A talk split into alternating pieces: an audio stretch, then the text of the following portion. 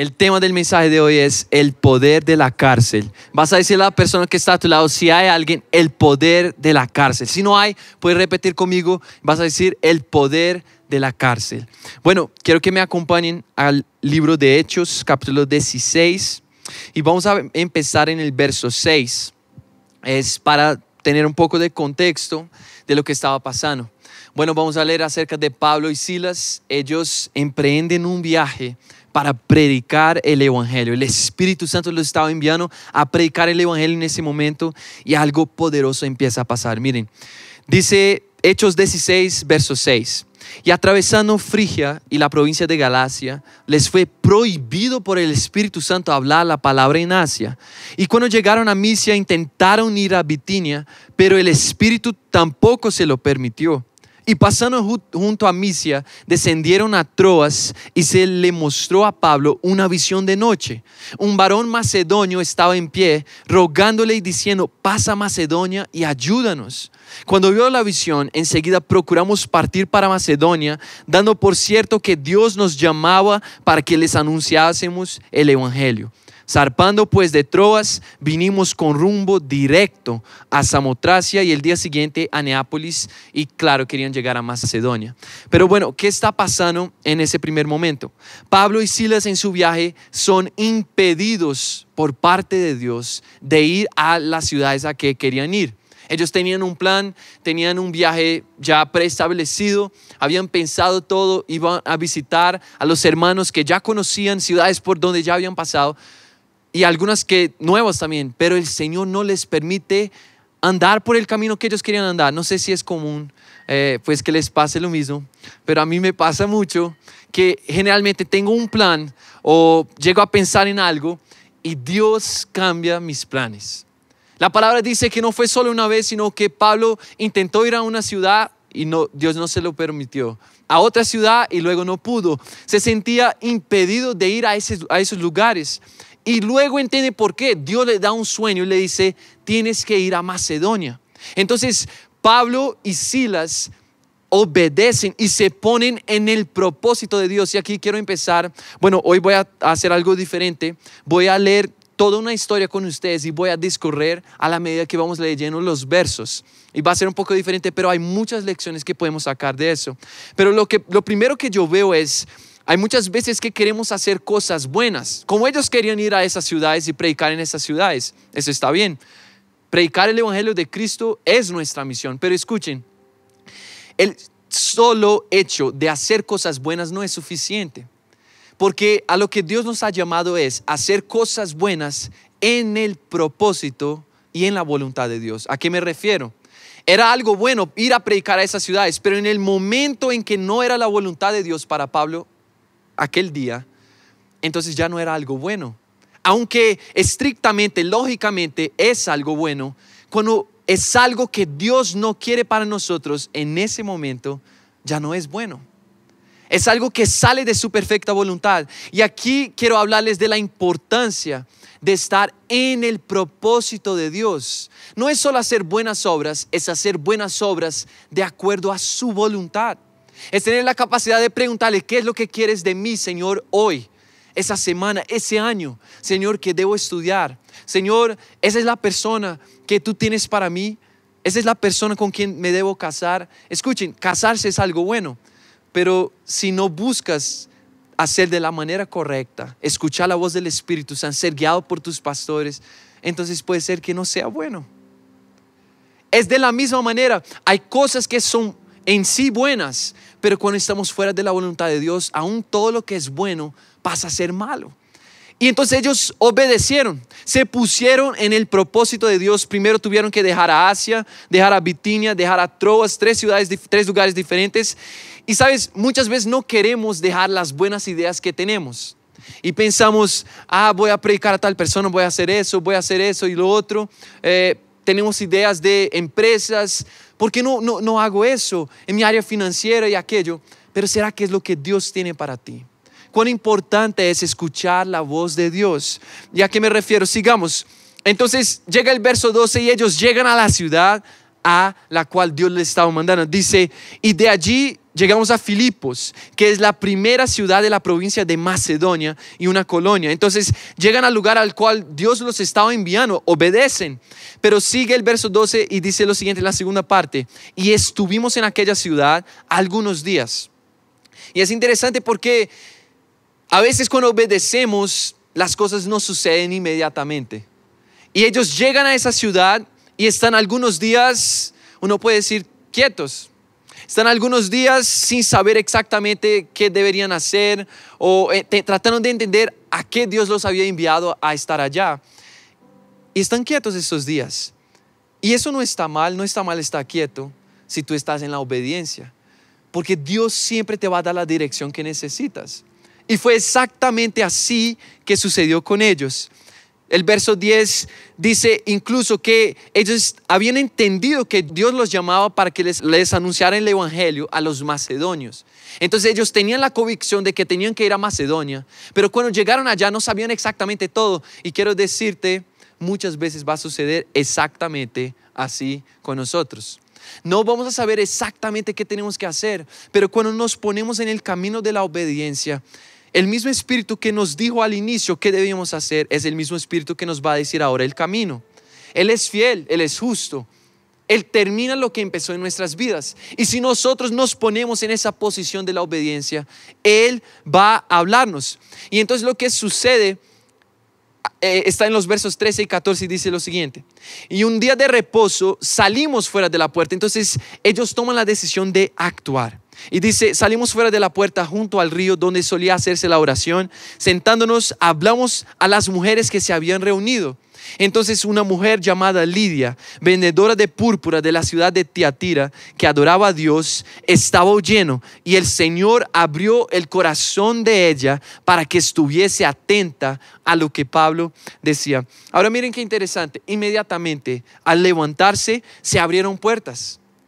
Y muchas veces lo que me doy cuenta es que muchas veces estamos esperando que Dios nos diga lo que ya nos dijo.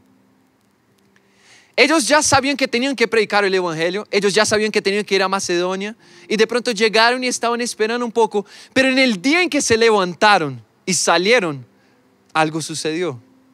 Predicaron y Dios había preparado una mujer para escuchar el mensaje. Y sabes, hay aquí un principio muy interesante. Puede ser que no todas las personas escuchen tu mensaje pero Dios siempre prepara a algunos para recibir el mensaje.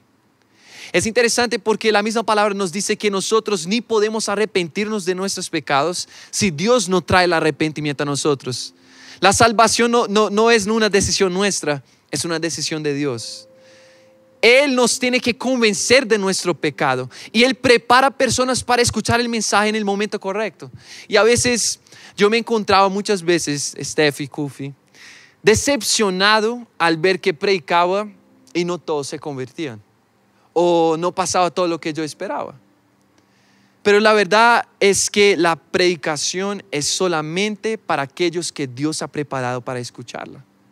Y eso ellos entienden en ese momento. Y, entiendan algo. Una mujer recibió, pero enseguida algo sobrenatural pasa y es que su familia es alcanzada. Y no solo eso, sino que cuando entendemos que Dios ha posicionado a personas quebrantadas en momentos específicos cuando compartimos la palabra, nuestro, nuestro enfoque no está en el número de personas que escucharon, sino en la cualidad de la salvación de las personas.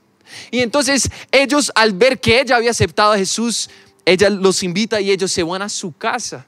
Y toda su familia es alcanzada por la salvación de Dios. Miren qué poderoso. Cuando no estamos preocupados con la cantidad, sino con la cualidad de la salvación de las personas. No todos van a escuchar nuestro mensaje, pero que los que escuchen puedan realmente recibir el Espíritu Santo a través de nosotros, que tengan nuestra atención, que tengan nuestra dedicación, que tengan eh, todo nuestro esfuerzo y nuestras lágrimas y lo que, lo que sea necesario. Y lo que veo aquí sigue la historia en el verso 15 y dice, y cuando fue bautizada y su familia, nos rogó diciendo, si habéis juzgado que yo sea fiel al Señor, entrar en mi casa y posad, y nos obligó a quedarnos en su casa. Ahora miren qué interesante, aquella a la cual ellos habían sido enviados a trabajar y trabajar y sudaron mucho hasta llegar a Macedonia, viajaron tanto, hicieron tanto esfuerzo, pero aquella a la cual ellos habían sido enviados para ayudarla, ahora ella se vuelve en conforto para ellos. Ella se vuelve en cuidado para ellos, porque ella los invita a su casa. Y vamos a ver que muchas veces lo que pasa en el propósito de Dios es que las mismas personas a las que somos enviados a servir son las personas que nos sirven. Las mismas personas a que somos enviados a cuidar son las personas que nos cuidan. Y fue lo que sucedió después de que ellos compartieron el mensaje. En ese momento lo que pasa es que ella y su familia pasan a cuidar a Pablo y a Silas. Y eso es poderoso. Ese es el poder del discipulado. Ya vamos a hablar más de eso. Sigamos. Vamos al verso 16. Les dije que íbamos a leer bastante, pero creo que Dios está hablando. Escuchen. Verso 16. Y aconteció que mientras íbamos a la oración, nos salió al encuentro una muchacha que tenía espíritu de adivinación, la cual daba gran ganancia a sus amos adivinando. Esta, siguiendo a Pablo y a nosotros, daba voces, gritaba, diciendo, estos hombres son siervos del Dios Altísimo, quienes os anuncian el camino de salvación. Y esto lo hacía por muchos días, mas desagradando a Pablo, este se volvió y dijo al espíritu que estaba en ella, te mando en el nombre de Jesucristo que salgas de ella y salió en aquella misma hora. Ahora miren, mientras ellos cumplían con lo que Dios les había mandado hacer, se encontraron con una mujer que tenía un espíritu maligno, un demonio. Y es muy interesante porque lo, interesante es lo que la gente en la ciudad no podía ver, aquella mujer endemoniada podía ver claramente. La gente no recibía el mensaje, pero la mujer endemoniada sabía. Y a lo que me refiero es que muchas veces la gente que consideramos que están en más oscuridad son los primeros a darse cuenta de la luz. Nunca, nunca, nunca podemos menospreciar a ninguna persona con el mensaje de Cristo. Muchas veces, y yo sé que mientras lo estoy diciendo, tú puedes pensar y recordar alguna persona que conoces que dices, esa era la peor persona, la última persona que yo pensaba que iba a convertirse. Pero sabes que cuando la persona está tan acostumbrada a una vida en tinieblas, ella es la primera que se da cuenta cuando ve la luz. Ella es la primera que se da cuenta cuando ve algo diferente. Y lo que toda la ciudad no podía ver, porque no muchos aceptaron a Jesús y aceptaron el mensaje de Pablo en esa ciudad, una mujer endemoniada vio. Una mujer endemoniada reconoció. Ese es el poder de aquellos que son llenos del Espíritu Santo. Aunque no digan nada, el, tan solo caminar por la ciudad, e, ellos iban caminando al lugar de la oración, el tan solo caminar habla del poder que hay en ti. Y las personas más necesitadas siempre van a escuchar el mensaje. Dios ha preparado las personas que van a escuchar el mensaje. Y es muy interesante porque no es solo eso, sino que Nunca podemos pensar que hay alguien demasiado perdido para que Dios lo salve. Y entonces eso pasa, el apóstol Pablo expulsa el demonio que había en ella, el espíritu que había en ella, y de pronto uno piensa, wow, llegó el momento, o sea, el ápice, el momento más importante de, lo que iban a hacer en Macedonia. Y vemos que es lo opuesto. Verso 19 dice lo siguiente, pero viendo sus amos que había salido la esperanza de su ganancia, prendieron a Pablo y a Silas y los trajeron al foro ante las autoridades. Miren qué loco, Pablo expulsa al demonio, pero el mundo no estaba listo para perder su ganancia. Y muchas veces el mundo no va a estar listo para escuchar el mensaje del Evangelio. Porque el mensaje del Evangelio no es un mensaje, no es un mensaje de prosperidad antes de ser un mensaje de muerte no es un mensaje atractivo antes de ser un mensaje que confronta. No es un mensaje que, va a mostrarte tus mejores cualidades y todo lo que tú tienes a ofrecer al mundo. Es un mensaje que te va a decir, hey, tú no tienes nada para ofrecer al mundo hasta que Dios te redima y te salve. No hay nada de bueno en esa naturaleza de pecado. Pero cuando Dios viene sobre nosotros, todo cambia. Y lo que pasa en ese momento es que esa mujer endemoniada reconoció a Dios en Pablo. Pablo expulsa el demonio, pero el mundo no estaba listo para el mensaje. Ellos rechazan al mensaje de Pablo Y no solo eso, debemos estar listos para entender que muchas veces el mundo no va a querer la liberación que Cristo da. Y no hay nada que podemos hacer acerca de eso, sino seguir predicando hasta encontrar las personas que están listas para recibir el mensaje. Y me impacta eso en Pablo. Él nunca desistió. Pablo y Silas nunca desistieron. Siguieron varias veces. ¿Cuántas historias conocemos? ¿Cuántos viajes hicieron? ¿A cuántas iglesias, a cuántas ciudades fueron a predicar? Y miren qué interesante. Seguimos en el verso 22 y se agolpó el pueblo contra ellos. Entonces, recuerden, ellos prendieron a Pablo y a Silas, los llevaron a las autoridades y dice, y se agolpó el pueblo contra ellos y los magistrados, rasgándoles las ropas, ordenaron azotarles con varas. Y de pronto ese es el momento en que nosotros preguntamos, Señor, ¿por qué? ¿Por qué si te obedecimos? ¿Por qué si yo estoy en Macedonia? ¿Por qué si yo estoy en el lugar de, tu, de la obediencia? Tú me dijiste que no fuera a esa ciudad, ni a esa ciudad, ni a ese lugar. Yo vine a donde tú me mandaste y ahora me pasa eso. ¿Por qué? Señor, si te obedecí, si fui fiel, si fui guiado por tu Espíritu Santo, ¿por qué? Aquí viene la respuesta, versos 23 y 24.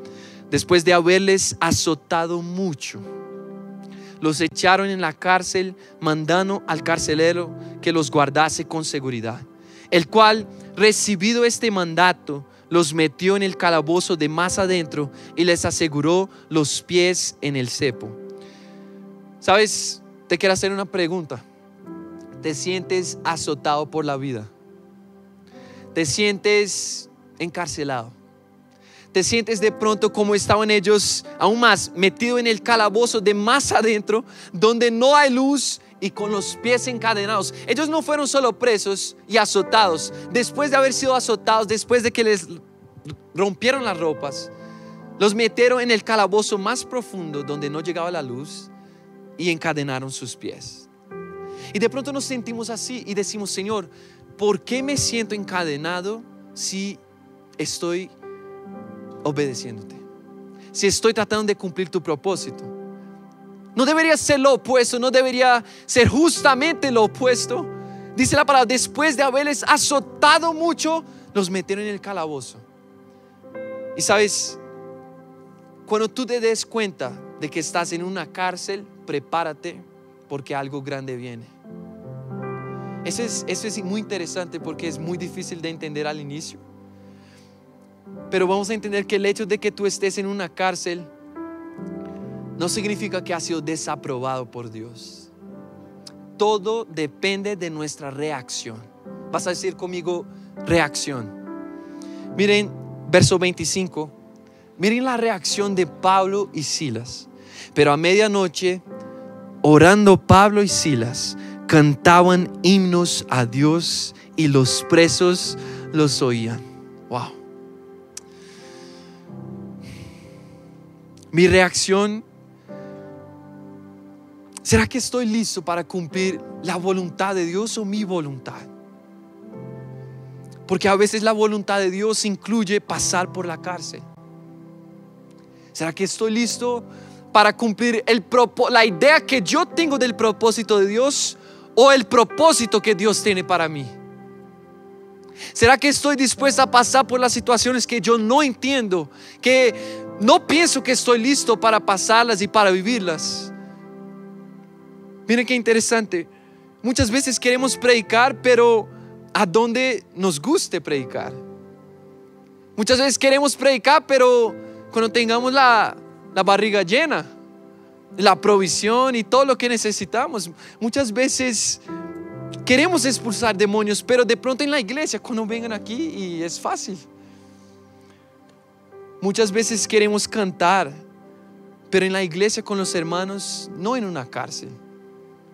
Estamos listos para cumplir el propósito de Dios como Él lo imaginó o como queremos nosotros. A veces y muchas veces lo que Dios tiene reservado para ti no es lo que tú has pensado. A veces incluye una cárcel, como, lo fue para José. A veces una cueva con leones como lo fue para Daniel. A veces ser azotados y metidos en el calabozo como fue con Pablo y Silas. Pero miren qué poderoso. Al final nos damos cuenta de tres cosas que suceden en la cárcel. Tres cosas. Y aquí quiero enfocarme en eso y terminar. La primera cosa que pasa en la cárcel, que pasa en la tribulación, que pasa en la dificultad, tres cosas suceden. La primera es, los presos oían. Los presos oían. Esa era la voluntad del Señor. Escuchen, si Pablo y Silas nunca hubieran ido a la cárcel, los presos nunca hubieran escuchado de la grandeza de Dios. A veces Dios nos permite ir a lugares que no deberíamos estar para alcanzar a personas que sí merecen estar a donde habían llegado. A veces Dios nos mete en lugares a los cuales no pertenecemos, no por amor a nosotros, por amor a otras personas, así como fue cuando nos rescató. Porque al final y al tanto, al, recibir a Jesús, mi vida ya no es mía He sido crucificado para vivir juntamente con Cristo, para vivir la vida de Cristo. A veces Dios nos permite ir a lugares que no deberíamos estar. A veces vino la depresión, a veces pasó algo con algún familiar, vino una dificultad financiera y tú preguntas, te preguntas, Señor, ¿por qué me está sucediendo eso? He sido obediente, no hay ningún argumento, he clamado, me he consagrado a ti y de pronto no entiendes que no tiene que ver contigo o con tu impureza o con tu pecado, ni siquiera con tu obediencia, sino con la salvación de otras personas. Con lo que Dios está preparando dentro de tu corazón para alcanzar a otras personas.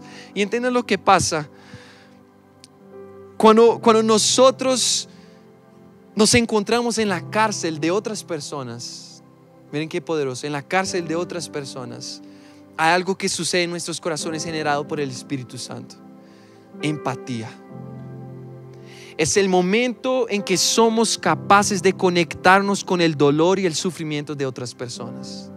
Porque nosotros mismos hemos pasado por ese mismo sufrimiento.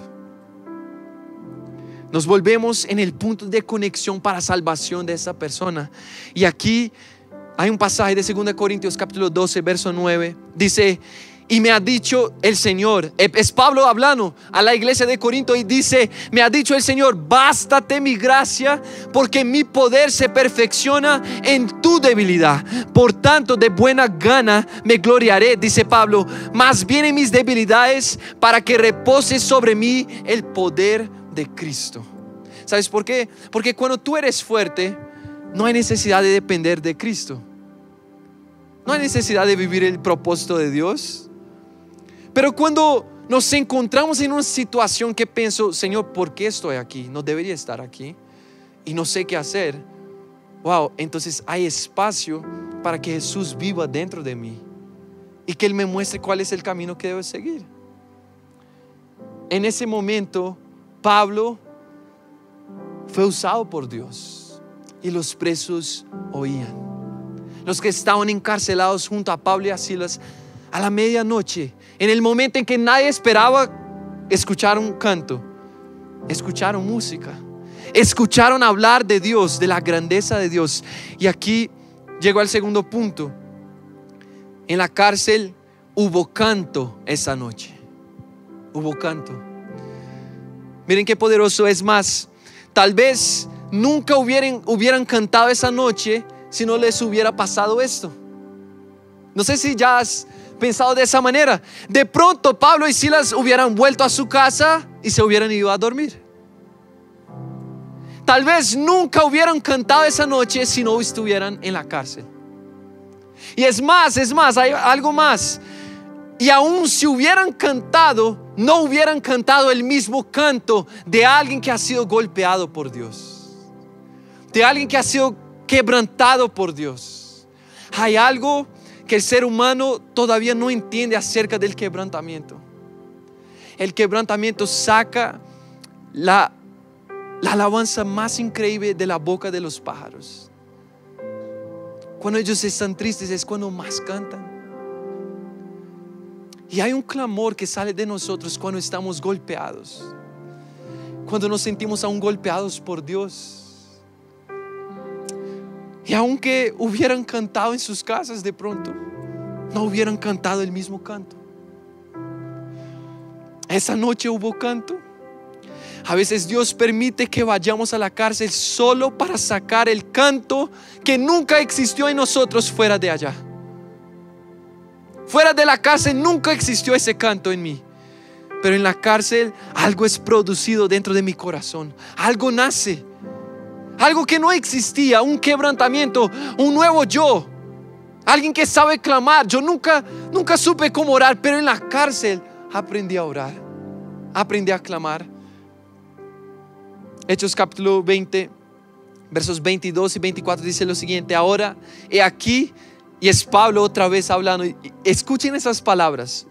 Tú que estás en, casa, escucha lo que dice Pablo. Ahora he aquí, ligado yo en espíritu, o sea, guiado por el espíritu, voy a Jerusalén, sin saber lo que allá me ha de acontecer. El verso 23 él dice, sabiendo que el Espíritu Santo siempre me avisa que de ciudad en ciudad me aguardan, me esperan sufrimiento y tribulación. Y el verso 24 dice, pero de ninguna cosa hago caso, ni estimo preciosa mi vida para mí mismo, con tal que acabe mi carrera con gozo con tal que acabe mi carrera con gozo y el ministerio que recibí del Señor Jesús para dar testimonio del Evangelio de la gracia de Dios. Quiero leer esa parte de nuevo. Dice, ni estimo preciosa mi vida para mí mismo, con tal que acabe mi carrera con gozo. Porque al final y al tanto, no es sobre lo mucho que hacemos, es sobre cómo terminamos. No importa lo que pase, termine con gozo.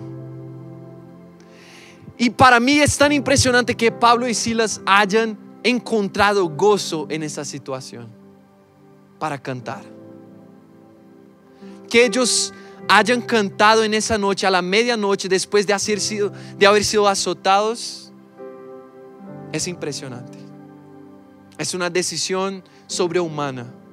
Es cuando el Espíritu de Dios nos toma y nos lleva a clamar algo que nosotros mismos no sabemos. Y entonces llego al tercer punto. En esa noche, en esa cárcel, la eternidad se reveló. Verso 26 dice, entonces sobrevino de repente un gran terremoto, de tal manera que los cimientos de la cárcel se sacudían y al instante se abrieron todas las puertas y las cadenas de todos se soltaron. Las cadenas nunca tuvieron más poder que el Redentor. O sea, ellos hubieran podido salir desde el inicio, pero hay algo que Dios quiere hacer y probar en la cárcel. Las cadenas nunca, nunca tuvieron más poder que Cristo. Aquí está la prueba. Pero Dios nos permite estar encadenados por algunos momentos para que algo sea producido en nosotros. Y no es solo eso, sino que ellas producen en nosotros fruto aprobado por el Señor. Hay dos textos, Santiago 1, Dice, hermanos míos, tener por sumo gozo cuando os halléis en diversas pruebas o tribulaciones, sabiendo que la prueba de vuestra, vuestra fe produce resistencia. En otras palabras, produce perseverancia, para que no desistas cuando te pase cualquier cosita. Por eso somos probados, para que nuestra fe sea afirmada en Dios. Romanos 5, 3 y 4, Pablo dice, casi lo mismo. Y él dice, y no solo eso, sino que también nos gloriamos en las tribulaciones, sabiendo que la tribulación produce perseverancia, la perseverancia, aprobación y la aprobación, confianza en Dios. Wow. O sea, que el sufrimiento no es lo que el mundo dice. No es una causa para depresión y para estar angustiados, sino una causa para estar gozosos una causa para estar alegres, contentes, contentes en el Señor. Miren, si Pablo y Silas no hubieran ido a la cárcel, la salvación nunca se hubiera revelado al carcelero. Ese es el último texto, está en los versos 27 y los siguientes dice, despertaron el carcelero el carcelero, perdón, y viendo abiertas las puertas de la cárcel, sacó la espada y se iba a matar, pensando que los presos habían huido. Mas Pablo clamó a gran voz diciendo, no te hagas ningún mal, pues todos estamos aquí. Él entonces, pidiendo luz, se precipitó adentro, corrió adentro y temblando se prostró a los pies de Pablo y de Silas y sacándolo les dijo, señores, ¿qué debo hacer para ser salvo? Ellos dijeron, cree en el Señor Jesucristo y serás salvo tú y tu casa. Y le hablaron la palabra del Señor a él y a todos los que estaban en su casa. Es más, si Pablo y Silas nunca hubieran ido a la cárcel y cantado, el carcelero nunca hubiera intentado matarse. Y si nunca se hubiera intentado matar, nunca se hubiera dado cuenta de que necesitaba salvación. No sabemos el fruto que va a producir la cárcel, pero en la cárcel el poder sobrenatural se revela. En la cárcel la eternidad se revela. En la cárcel es cuando nos damos cuenta de que hay un propósito. Dios tiene un propósito en nuestras vidas. Y sabes, es muy interesante porque esa historia termina de la siguiente manera. Él se arrepiente y él dice, quiero recibir a Jesús. Luego lleva a Pablo y a Silas a su casa. Él, así como fue con la mujer, cuida a las heridas de Pablo y Silas.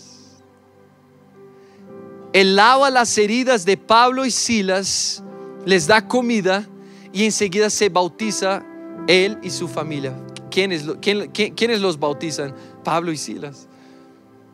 Y otra vez, los que, a, los que Pablo y Silas habían sido enviados a cuidar, fueron los mismos que los cuidaron. Ese es el poder del discipulado. Cuando tú no piensas solo en ti mismo, cuando no piensas y tu enfoque no está solo en tu vida, en lo que tú vas a alcanzar, sino que te preocupas por las personas amas a las personas con el corazón de Jesús, entonces es interesante porque no eres tú el cuidador, sino que tú terminas siendo cuidado por las personas, por las mismas personas a las cuales fuiste enviado a cuidar. Ese es el gran poder del discipulado. Ellas se vuelven en la medicina que tú necesitas. Y ni sabías, ni sabías. Aquí están las verdaderas amistades, aquí está el propósito de Dios.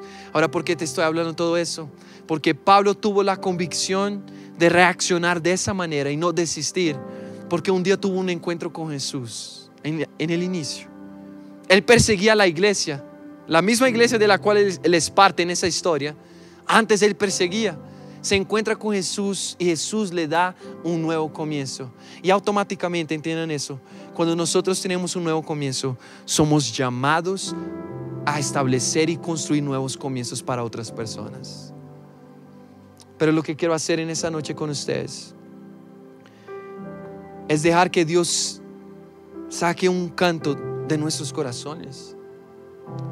De pronto nos sentimos en la cárcel, nos sentimos golpeados por la vida, golpeados por el pueblo, golpeados por los magistrados, golpeados por lo que sea. Y nos preguntamos, Señor, ¿por qué me está pasando eso? Dios te está diciendo, no te preocupes. Hay algo que quiero sacar de ti que tú no entiendes. Hay un canto que quiero sacar de ti que no entiendes. Pero tienes que quebrantarte. Tienes que humillarte delante de mí. Tienes que reconocer que yo tengo poder sobre la cárcel, que yo estoy por encima de la cárcel. Y tienes que entender que estoy tratándote y usando tu vida para salvar a otras personas. Dios nunca nos golpea para vernos caídos. Dios hiere a los mismos que Él ama, porque está formando a su pueblo está aprobando a su pueblo.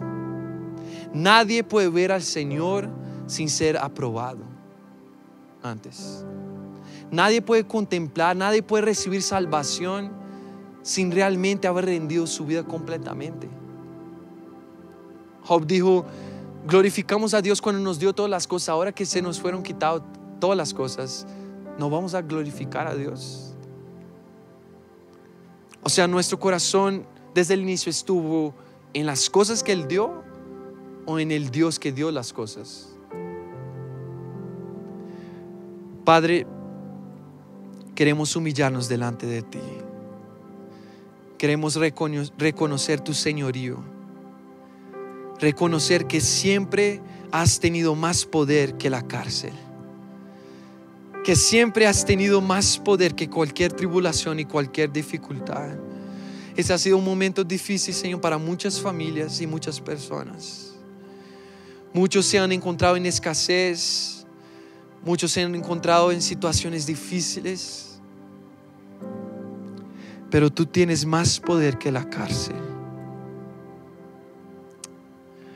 Ayúdanos, Señor, a actuar de manera apropiada, a reaccionar guiados por el Espíritu y no por las circunstancias. Danos un corazón correcto delante de ti, un corazón humillado delante de ti. Quebrántanos hasta que saques de nosotros el canto que estás buscando, ese cántico nuevo, esa música que suena de los pájaros cuando están tristes, Señor es al mismo tiempo el momento que va a traer el gozo del Espíritu Santo en nuestros corazones. Sí, es inexplicable. Humanamente no tiene sentido, pero tú trabajas de maneras sobrenaturales. Hay un misterio que solo pueden contemplar los que dependen de ti y en ti confían. Los que tapan sus ojos para no ver las circunstancias y para que confíen en ti. Oh, como te amamos, Señor. Como te amamos. Enséñanos a menospreciar nuestras vidas. Enséñanos a, a ir a donde tú nos llames, a donde quieras que vayamos. Enséñanos a estar contigo, Señor. Enséñanos a clamar por salvación de las almas, a ser usado por ti por, para salvación de las almas que los presos escuchen nuestro cántico, nuestro clamor, nuestra oración. En esa cárcel, Señor, todos escucharon acerca de tu amor, acerca de tu grandeza. Pablo y Silas no deberían estar ahí. Pero tú usas los momentos más inexplicables para glorificar a tu nombre y para traer salvación al a las vidas. Diste todo, Señor, por amor a nosotros. Y ahí donde estás en tu casa, quiero invitarte, si puedes prostrarte, ahí donde estés, en tu cuarto, en tu sala, y vamos a cantar al Señor, vamos a adorarlo, vamos a clamar, a clamar, a clamar para que Él haga algo en nosotros, a decirle que confiamos en Él, que creemos en Él, que dependemos de Él, que somos para Él, para Él, no para mí, no para mis propósitos, no para mi voluntad, para ti, Señor, para ti, Señor, para ti, Señor. Mi vida que sea agradable para ti.